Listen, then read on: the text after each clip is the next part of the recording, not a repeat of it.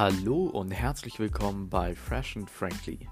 Heute spreche ich mit Gabriele Triebel. Sie sitzt für die Grünen im Bayerischen Landtag. Und wir sprechen heute über die Bildung und Erinnerungskultur und legen einen besonderen Fokus darauf, inwiefern die Corona-Pandemie diese beiden Bereiche verändert und beeinflusst hat. Bis gleich.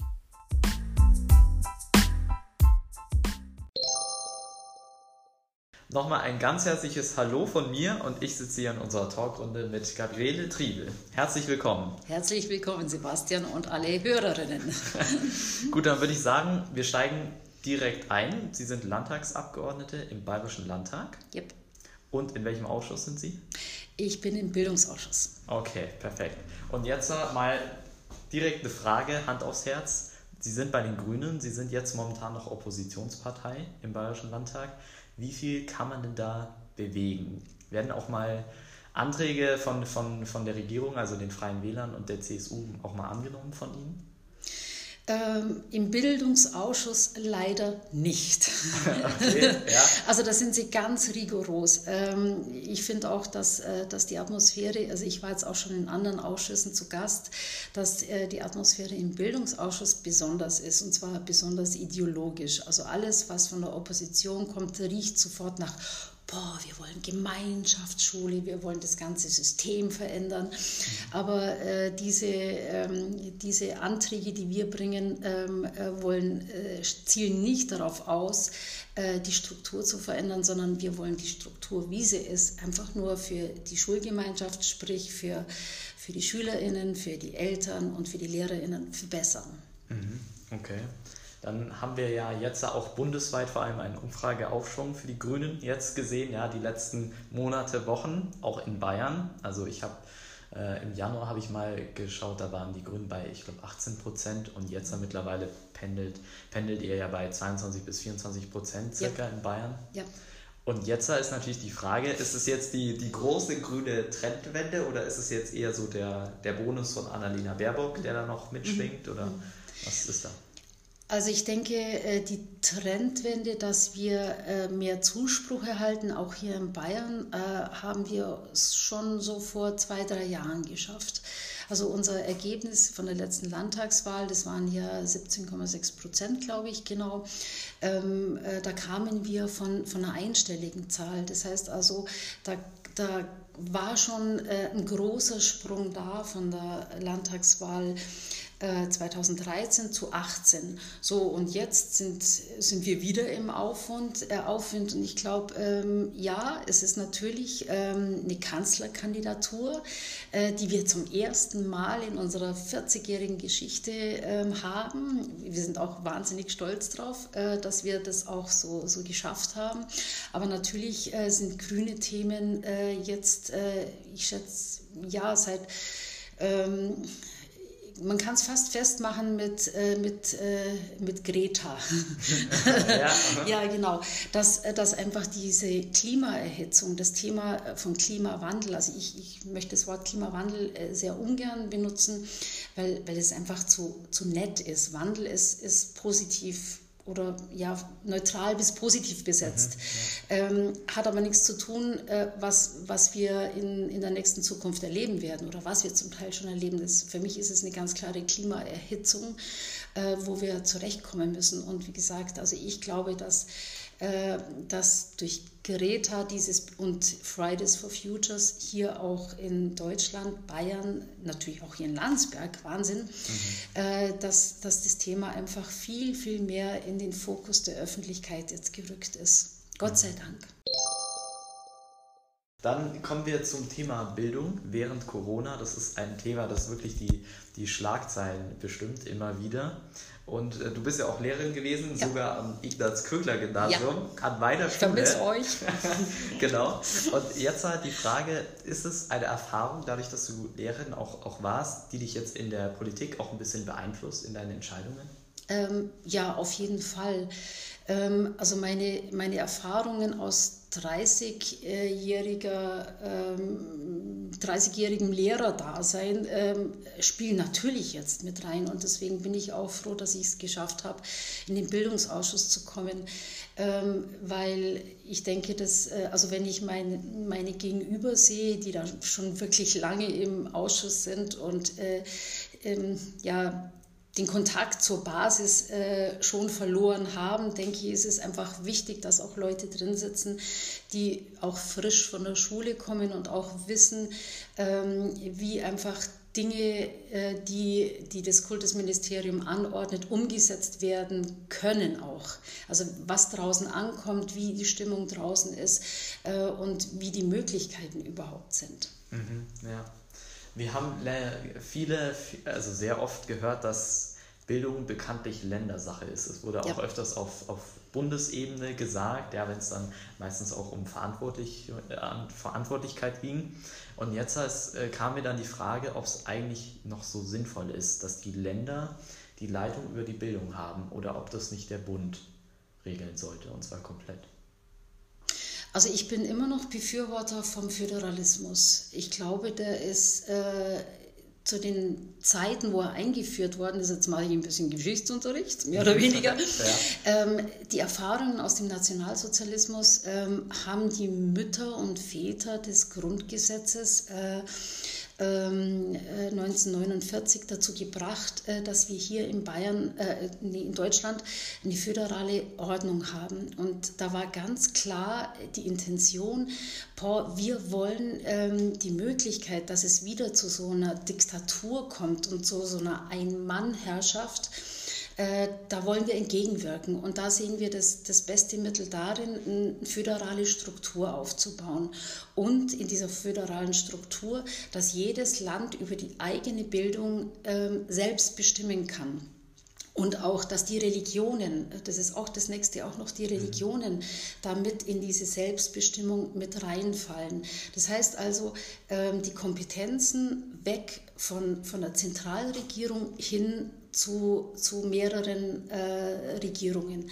Klar, im Moment ist es so, ähm, dass vor allem mit der Digitalisierung, wir merken es an jeder Schule, wo es fehlt. Äh, das heißt also von, von den Laptops äh, bis zum WLAN-Anschluss, bis zum Glasfaseranschluss dass das wahnsinnige Kosten sind, die da auf die Länder zukommen. Und ich denke, äh, dass es da wichtig ist, äh, dass der Bund äh, mithilft zur Finanzierung, aber dass, dass immer noch klar ist, ähm, was mit diesen ganzen Mitteln gemacht wird, dass das die Entscheidung von den Ländern ist.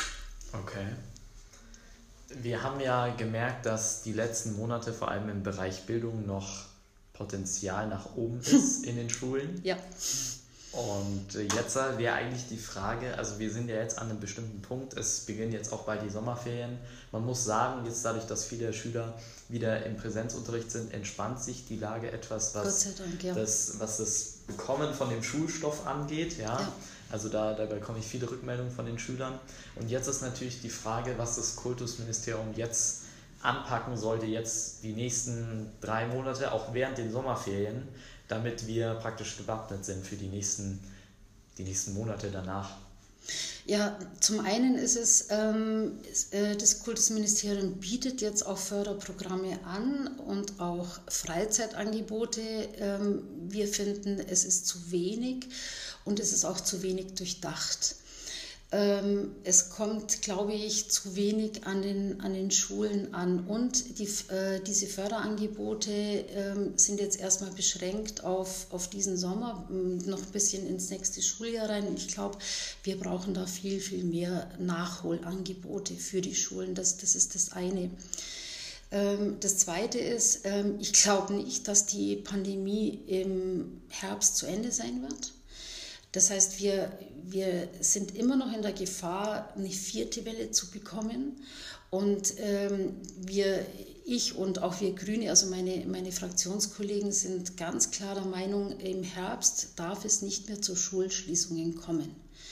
Also wir müssen jetzt wirklich äh, diesen Grundsatz, muss auch das KM, das Kultusministerium leben oder auch mit Leben befüllen, ähm, dass Kinder, Jugendliche first. In, auch wenn jetzt die Pandemie weitergeht oder beziehungsweise wenn die Pandemie weitergeht und dass jetzt hier der Fokus wirklich mal auf die Kinder und Jugendlichen gesetzt werden können, äh, damit die ähm, auch entsprechend berücksichtigt werden. Natürlich nicht nur schulmäßig, sondern auch freizeitmäßig. Also dass zum Beispiel die Jugendzentren auch offen bleiben ähm, und dass äh, Begegnungsmöglichkeiten auch äh, neben der Schule noch geschaffen werden.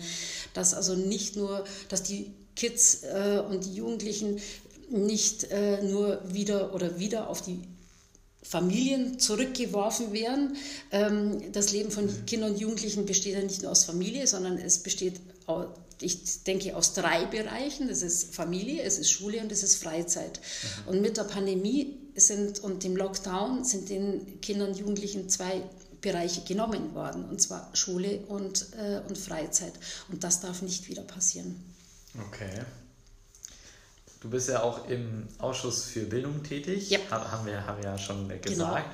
Und jetzt äh, würde mich interessieren, woran arbeitet gerade der Bildungsausschuss? Jetzt im Moment, was fällt dir dazu ein? Ähm, wir hatten am Donnerstag gestern einen Bildungsausschuss ah, okay. und da ist zum Beispiel ein Antrag von mir behandelt worden und mhm. zwar ähm, die Idee dafür habe ich vom Herrn Jahn bekommen. Ah, okay. genau. Ja, ein, der, für unsere Zuhörer ein, äh, ein Lehrer aus dem Ignaz-Rüttler-Gymnasium meiner Schule. Genau, der Herr Jahn ist auf mich zugekommen, hat mich angerufen und gesagt, hey Gabi, hey, äh, wir testen jetzt an Schulen und es wäre doch wirklich sinnvoll, wenn diese Tests, wenn, wenn die auch für den Nachmittag bzw. für den ganzen Tag gelten könnten. Das heißt, dass äh, den Kindern und Jugendlichen, die getestet werden in der Früh in der Schule, dass die, wenn sie wollen, ein, ein, äh, eine Bescheinigung bekommen, hey, ich bin getestet worden, bin negativ und können mit diesem mit diesem Testzertifikat dann auch äh, am Nachmittag, was weiß ich, wenn es wieder zu Schließungen oder zu höheren Infektionszahlen kommen sollten, äh, dass man sagt, hey, hey, ich bin negativ getestet und ich kann jetzt zum Friseur gehen, ich kann ins Geschäft gehen, ich kann äh, ins Fußballtraining gehen. Mhm. Und äh, den Antrag, genau, wie gesagt, den haben wir am Donnerstag äh, ja. haben wir behandelt und ähm, jetzt gleich auch äh, zu meiner Überraschung hat der Kultusminister genau dieses Vorhaben bereits äh, diesen äh, Anfang dieser Woche verkündet, dass er es machen möchte. Also mein Pipeline ist, äh, mein, Entschuldigung, mein Antrag ist seit ungefähr vier Wochen in der Pipeline. Ah, okay. Ich weiß nicht. Ich hoffe natürlich, dass er, dass das Kultusministerium meinen Antrag gelesen hat vorher schon. Mhm, ja, und dass sie sagen, boah, das ist eigentlich eine gute Idee vom Herrn Jahn, dass wir, dass wir hier äh, tätig werden und das Ganze pragmatischer und besser organisieren und mhm. wir machen es. Und wie gesagt, am Donnerstag Donnerstag hatten wir den Antrag. Ähm, aber ihr seht dann, wie, wie ideologisch dann gehandelt wird. Äh, die, äh, die CSU und Freien Wähler-Fraktion haben trotzdem dagegen gestimmt. Ah, okay. Mhm. Ja, also es ist so, in, in meiner Schule ist es sogar jetzt eingeführt worden, wir haben eine Mitteilung bekommen letztens auch, dass es jetzt genau diese Zertifikate gibt. Heute früh Genau. Äh, gab es mhm. äh, ja. eben und wurden ausgeteilt und eben abgestempelt. Also genau. es, es, es läuft äh, anscheinend an, ja. Also genau. Also wie gesagt, äh, Idee vom Herrn Jahn, äh, eingegeben zu mir. Ich beantragt, Kultusministerium gesehen, Kultusministerium umgesetzt, mhm. ähm, äh, Information an die Schulen. Heute geht's los. Super. Okay. Und jetzt mal so eine Frage nebenher, warum, warum sagt man dann nicht einfach, dass man den Antrag annimmt? Ist da irgendwas, also ist da irgendwo was ver, ver, ver, versteckt oder weil Nein. eigentlich, ja, ja klar, das ist ja klar, sie haben ja den Antrag gestellt, aber ja. das Ding ist, warum, wenn die, wenn die Freien Wähler, die, also der Michael Piazzolo, Kultusminister, ist ja von den Freien Wählern, ja. warum haben dann die Freien Wähler ihren Antrag abgelehnt? War, können Sie sich da irgendwas vorstellen oder haben Sie da... Ähm, das ist eben ein Grundsatz. Das ist ein Grundsatz, äh, dass äh, den, also zumindest bei uns im Bildungsausschuss, dass äh, die äh, Regierungsfraktionen CSU und Freien Wähler den Anträgen der Opposition nicht zustimmt. Oh. Egal wie widersinnig okay. das ist. Halt außer, stopp, ich, muss ein, ich mache eine Ausnahme und zwar außer Berichtsanträge. Mhm. Also du, man kann natürlich, also mit äh, Anträge können verschieden formuliert sein. Mhm. Äh, ich kann auch einen Berichtsantrag fordern, äh, wo ich zum Beispiel sage, also mein letzter Berichtsantrag war zum Beispiel, ähm, die Staatsregierung bzw. das Kultusministerium soll über, über den Ganztag berichten, welche verschiedenen Modelle es jetzt in Bayern gibt. Mhm. Und dann ist es meistens so, dass die, äh, die CSUler und Freien Wähler das auch gerne wissen wollen mhm. und äh, sagen, okay, können wir zustimmen. Also wenn es ein Bericht ist. Okay. Mhm. Wenn, äh, wenn sie auch davon profitieren oder meistens profitieren sie dann davon. Aber okay. ansonsten, nein, no go. Dann eine Frage aus der Community wurde äh, gestellt letztens, nämlich jetzt äh, ist ja vor allem das Aufholen von Schulstoff die Rede. Und manche Schüler fragen sich, ob denn die psychischen Herausforderungen der letzten Monate da nicht ein bisschen unter den Tisch fallen und ob man sich lieber nicht darauf äh, konzentrieren sollte. Ganz konkretes Beispiel. Es ist zum Beispiel jetzt äh, für, für, für meine Stufe im Gespräch, dass man einen Workshop macht, um die psychischen Herausforderungen für die Schüler nochmal zu besprechen, anzusprechen, gezielt anzusprechen, auch mit einem Experten und äh, darüber auch zu reden. Und jetzt frage ich mich, sollte das nicht eigentlich öfters gemacht werden oder ist es vielleicht manchmal nicht wichtiger, als Schulstoff nachzuholen? Ähm, bin ich bei dir? Oder besser gesagt, ich sehe beides gleichwertig. Mhm.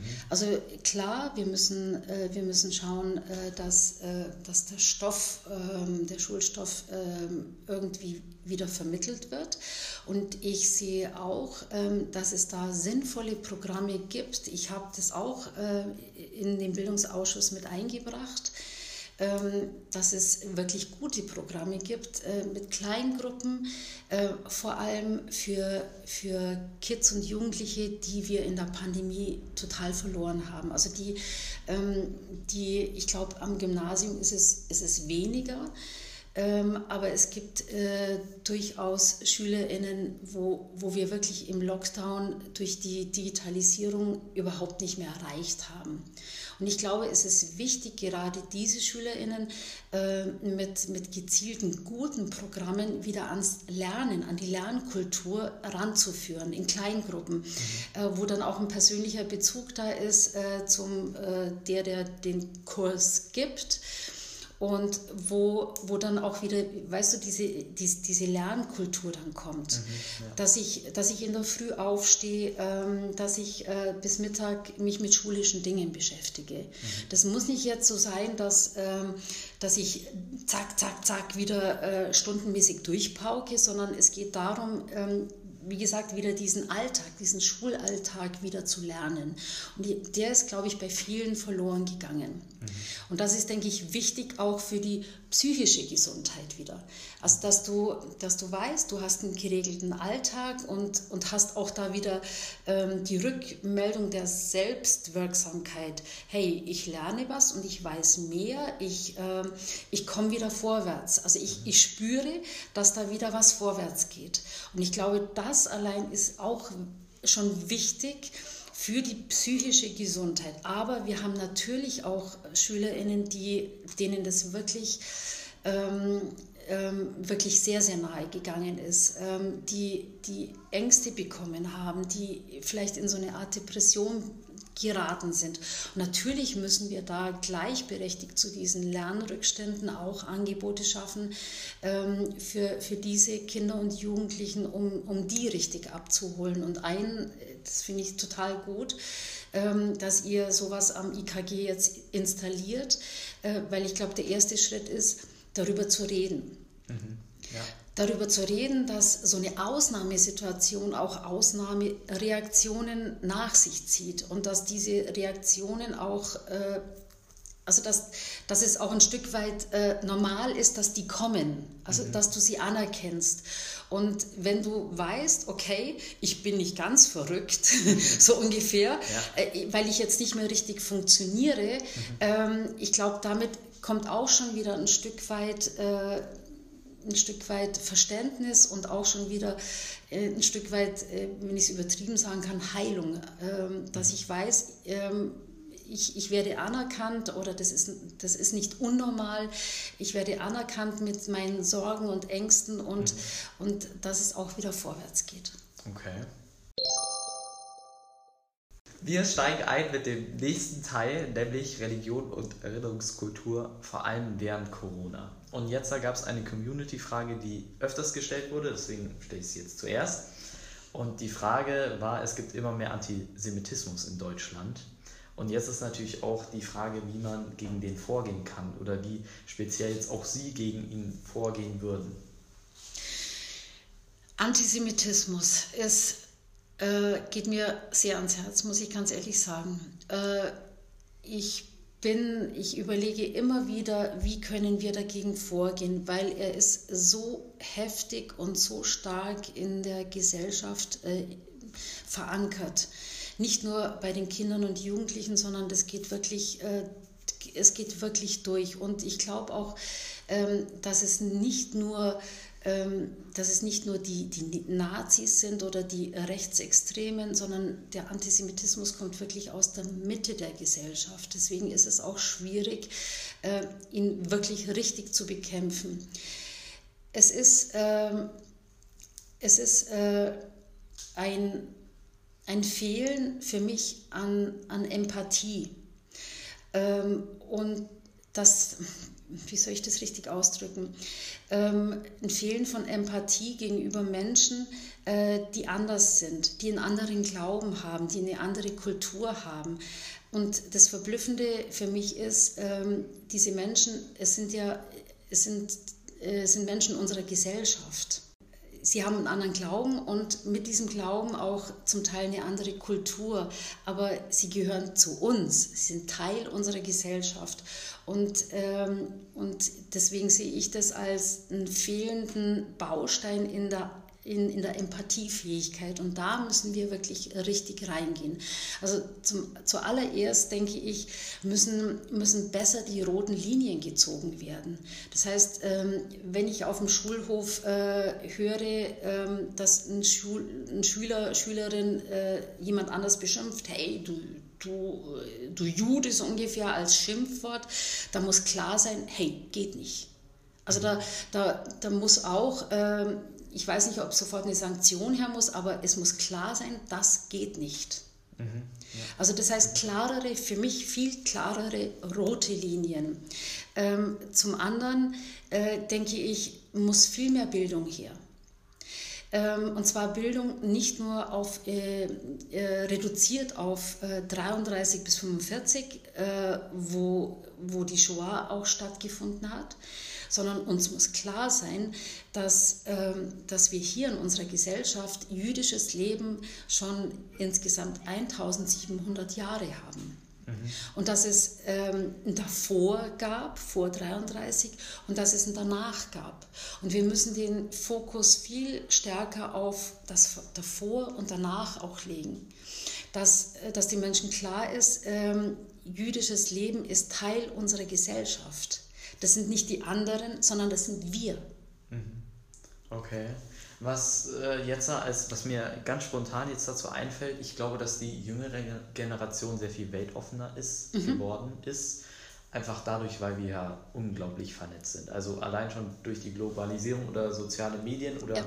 die, dieses, diese Einfachheit, sich Informationen zu beschaffen. Ja? Also heutzutage gehe ich ins Internet und kann mich äh, informieren bei, bei guten Quellen, ja, manchmal auch bei nicht so guten Quellen, aber überwiegend bei guten Quellen. Und ich glaube schon, dass da eine, also auf jeden Fall man schon eine positivere Bilanz ziehen könnte oder zumindest eine positive Entwicklung ist. Also zumindest bei der Jugend würde ich jetzt, also würde ich jetzt mal behaupten, mhm. nach, nach dem, was ich so wahrnehme. Aber, ja. ja. ich weiß nicht, ob wir uns da, ähm, ob wir uns da in einer Bubble bewegen. Ah, okay. Mhm. Also dass wir wir gehen, ähm, wir gehen davon aus, jetzt hier in unserem beschaulichen Landsberg auf dem Land, ja, ja ähm, da es gibt wenig ausländische Mitbürger oder, oder sichtbar ausländische Mitbürger. Also bei uns ist das so alles noch, noch in Ordnung, in Anführungsstrichen. Und ähm, ich weiß nicht, ob wir da in einer Bubble sind. Okay. Ähm, wir, wir müssen schon schauen, wie es wirklich in den Großstädten zugeht. Mhm. Also dass äh, Jüdinnen und Juden sich nicht mehr trauen, sich zu ihrem Glauben bekennen. Das heißt also zum Beispiel eine Kette zu tragen mit einem Davidstern, äh, beziehungsweise dann Männer mit einer Kippa. Mhm. Ähm, also dass, dass da große, große Angst da ist. Mhm. Ähm, also ich bin jetzt auch, ähm, das ist jetzt auch mein nächstes Projekt. Ich habe vorhin gerade auch meinen Mitarbeitern nochmal mit ihm gesprochen, dass, äh, dass wir unbedingt einen Termin mit RIAS machen. Äh, das heißt, das ist die Meldestelle für antisemitischen äh, Vorfälle in Bayern. Mhm. Ähm. Und da wollte ich gezielt nochmal abfragen, genau, was du jetzt gesagt hast, was ist mit unserer Jugend? Also könnt ihr da feststellen, dass es mehr, mehr Vorfälle gibt oder weniger Vorfälle? Wo finden sie statt? Finden sie eher in der Schule statt oder im außerschulischen Bereich. Mhm. Also da wollte ich mich jetzt auch ähm, demnächst da äh, näher kundig machen. Ja, ja mhm. klar. Also ja. Wie, wie, gesagt, ähm, ich, also ich muss sagen, ich weiß ich jetzt nicht, ob ich in der Bubble da bin, aber ich muss schon sagen, also ich habe ein sehr positives Bild insgesamt, wenn ich in, in, an unsere Schule schaue, ähm, dass da eigentlich das ist wirklich ein, eine wirkliche rote Linie. Ja, also du mhm. hast es vorher gesagt, das lässt sich perfekt so beschreiben, weil sollte es irgendjemand es auf die Idee kommen oder es wagen, es gibt ja auch eine gewisse äh, Klassendynamik, dann wird der, der solche antisemitische, mhm, antisemitischen ja. Inhalte verbreitet, also der, der, der Leute beleidigt, eigentlich schon von der Gemeinschaft ja nicht ausgeschlossen, aber auf jeden Fall, ich sage mal, ihm wird gesagt, dass das nicht okay ist mhm. und dass er das zu lassen hat. Ja, und zwar auch auf sehr, sehr eindeutige Weise. Mhm. Also ich sehe schon, dass wir da auf jeden Fall einen Schritt nach vorne machen, insgesamt in der Entwicklung. Ähm, was aber, äh, womit ich jetzt zum nächsten äh, Punkt komme, nämlich vorhin auch äh, der, der Punkt Großstadt. Ja gut, Ulm, ich komme jetzt zu Ulm. Äh, nämlich gab es äh, letztens einen Anschlag mhm. auf eine Synagoge in ja. Ulm. Da hat äh, jemand, ein, ein Mann hat brennbare Flüssigkeit an die Wand einer Synagoge geschmiert und dann angezündet, konnte, konnte gelöscht werden. Ja. Und dann äh, äh, kam sogar der, der baden-württembergische Ministerpräsident mhm. äh, Winfried Kretschmann äh, noch vorbei, auch ja. von den Grünen, und hat es aufs Schärfste verurteilt. Und jetzt äh, ist, es eigentlich, ist es eigentlich ein Beweis, dass es noch da ist. Ja, und es, haben sie, es hat sich auch ein bisschen jetzt verstärkt, ja, also auch, äh, jetzt gehe ich gleich in die Außenpolitik, ja, Eskalation im Nahen Osten, das ja. hat auch in Deutschland Reaktionen hervorgerufen. Und da haben auch viele gesagt, brauchen wir da nicht mehr Sicherheit. Also Demonstrationsrecht, okay, aber wenn es darum geht, ähm, also eine Sache zum Beispiel Flaggen verbrennen oder mhm. äh, ja, Vandalismus, also wirklich Fenster einwerfen, da sind ja viele Dinge geschehen. Und da haben viele Leute gesagt, nee, wir brauchen mehr Sicherheit. Siehst du das auch so? Ich glaube, es braucht äh, auch von der Justiz her äh, klarere Linien und klarere rote Linien. Ja, auf jeden Fall. Der, ähm, der Spielraum ist da. Okay. Und ähm, er wird zum Teil von der Justiz aber nicht genutzt. Das heißt, wir brauchen da auch äh, eine bessere Sensibilisierung der Richter, Staatsanwälte, ähm, was, da, was da passiert. Mhm. Also ich, möchte darauf hinweisen, ich glaube, das war jetzt letzte Woche oder diese Woche, ähm, wo äh, in München zum ersten Mal ein Gericht einen Mann verurteilt hat, der den Hitlergruß gezeigt hat. Der hat, das war nicht, nicht mehr eine Ordnungsmaßnahme, sondern der ist richtig strafrechtlich verurteilt worden. Das heißt, also da ist das, dieses, dieses Urteil ist, hat richtig Aufmerksamkeit bekommen, ähm, weil hier zum ersten Mal wirklich äh, eine rote Linie äh, gesetzt worden ist ähm, und, und gesagt worden ist, hey, du bist da drüber gegangen, jetzt kriegst du was auf die Mütze. So geht mhm. es nicht. Ja, ja. Und ich glaube, da müssen wir, da müssen wir viel mehr noch unsere, wie gesagt, unsere Justiz müssen wir auch schulen äh, und sagen, hey, wie wollen wir die Gesetze auslegen? Weil es ist ja immer noch eine, eine Auslegung der, der Gesetze von, von mhm. jedem Richter. Ja. Das heißt, hier viel mehr ähm, sensibilisieren. Mehr Schutz, ähm, ja, auf jeden Fall. Es ist aber. Polizei auch? ich habe am, am Mittwoch einen Antrag, meinen Antrag in, im Innenausschuss äh, gehabt, weil für Polizei und Sicherheit äh, ist ja der Freistaat zuständig, also nicht der Bund, sondern Freistaat. Mhm. Ähm, hatte ich einen, einen Antrag, äh, dass äh, sowohl baulich investive Maßnahmen als auch personelle Sicherheitsmaßnahmen vom Freistaat übernommen werden für die jüdischen Gemeinden. Ah, okay. Mhm. Weil die bekommen sie im Moment nicht ausreichend bezahlt. Mhm. Das heißt, sie müssen immer noch für einen großen Teil der finanziellen, äh, ihre Sicherheit äh, selber die finanziellen Mittel aufbringen. Und das verstehe ich überhaupt nicht, weil die Ausübung der Religion ist bei uns wirklich durch das Grundgesetz äh, richtig prominent gesichert. Mhm. Das heißt, wir müssen dafür sorgen, dass jede Religionsgemeinschaft ihre Religion auch, äh, auch ausüben kann und auch äh, sicher ausüben kann. Deswegen sehe ich da uns, den Freistaat, wirklich in der Pflicht, ausreichend Mittel dafür zur Verfügung zu stellen, ähm, dass, dass vor allem Jüdinnen und Juden ihr, ihr Gemeindeleben, ihr religiöses Leben sicher führen können. Es ist ja schon, es ist wirklich eine Schande, dass äh, dass, äh, dass Kinder und Jugendliche ähm, hinter großen Mauern und, und Schutzzäunen ähm, sich treffen können müssen. Ähm, also dass es nicht selbstverständlich ist. Stell dir vor, vom IKG ähm, ist eine Sicherheitsschleuse da, wo du jeden Tag rein und rausgehen musst. Mhm. Gibt es so etwas? Ja klar, bei allen jüdischen Einrichtungen. Okay. Mhm. Das können wir uns gar nicht vorstellen. Also dass, dass diese Sicherheit immer, immer mitgedacht wird. Mhm. Ja, okay. Das ist, also das, ja. das, war, das war mir jetzt neu. Das, ja. Das, ja. Okay, dann jetzt äh, äh, kommen wir auf Corona zurück. Erinnerungskultur während Corona, Museen und äh, ja. äh, Gedenkstätten waren ja nur bedingt besuchbar, beziehungsweise manchmal auch einfach gar nicht. Und äh, jetzt habe ich, es gibt auf Instagram einen, einen Instagram-Kanal, ähm, praktisch Ed, ich bin Sophie Scholl. Oh Gott. Und, äh, ach so, kennen Sie es? Nein, kenne ich nicht. Okay. äh, das, also sehr gut, äh, es okay. vom BR gemacht. Ah, okay. Ja. Ich habe ah, ja. hab ganz was anderes gemeint jetzt. Ja, ja gut. Also wie, okay, wie gesagt, also es ist mhm. wirklich hochqualitativ äh, und wirklich toll. Es wird praktisch das komplette Leben äh, praktisch nacherzählt ja. und man tut eben so, als gäbe es damals, ja, 19, äh, wann war das, 44, 45, okay. schon, schon Instagram und ja. man sieht eben dann Sophie Scholl, also ist eine Schauspielerin, ja. wie die dann mit dem Handy rumläuft und es, es gibt Swing-Musik und alles wird praktisch schön nacherzählt, auch den Nationalsozialismus. Und jetzt, das, also es hat mich unglaublich inspiriert, läuft äh, jetzt auch noch, gibt es jetzt aktuell. Und ja, da kam mir dann der Gedanke, Sollten wir denn nicht dafür sorgen, ja, wir haben immer weniger Zeitzeugen und jetzt durch Corona haben wir gesehen, dass Museen auch nicht immer besucht werden können. Sollten wir uns darauf nicht äh, fokussieren, auch für, gerade für die jüngere Generation, mhm. digitale Erinnerungskultur ja. zu machen? Das wäre mhm. doch eigentlich ein Schritt.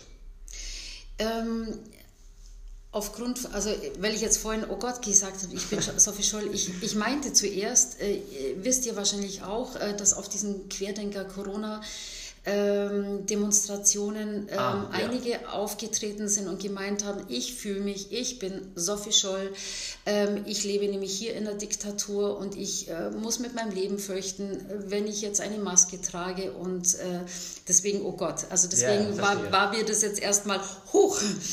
Ähm, aber jetzt habe ich in meinem Kopf nachgekramt, ich habe von diesem Programm gehört vom Bayerischen Rundfunk jetzt, mhm, weil, okay, dass, dass das nochmal klar ist. Ähm, digitale Erinnerungskultur. Ja, zum einen auf jeden Fall.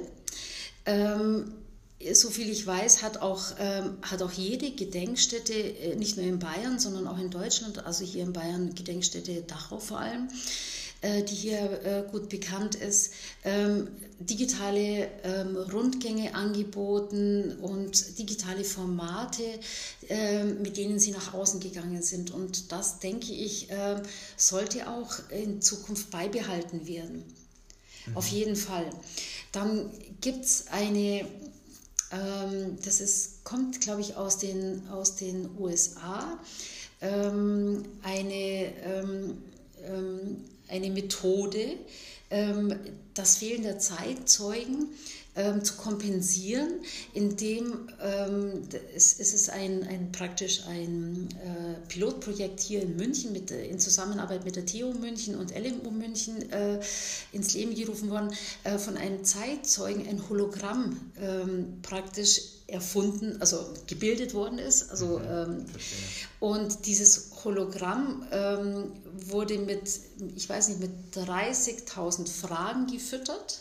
Ah, okay, wow. Ja, mhm. also 1000 Fragen ähm, äh, normal, also normal und dann je, zu jeder Frage noch eine Unterfrage, die eventuell kommen könnte, mhm. wo, dann, ähm, wo dann die UserInnen ähm, durch digitale Mittel abrufen können oder beziehungsweise dann in Kommunikation treten können.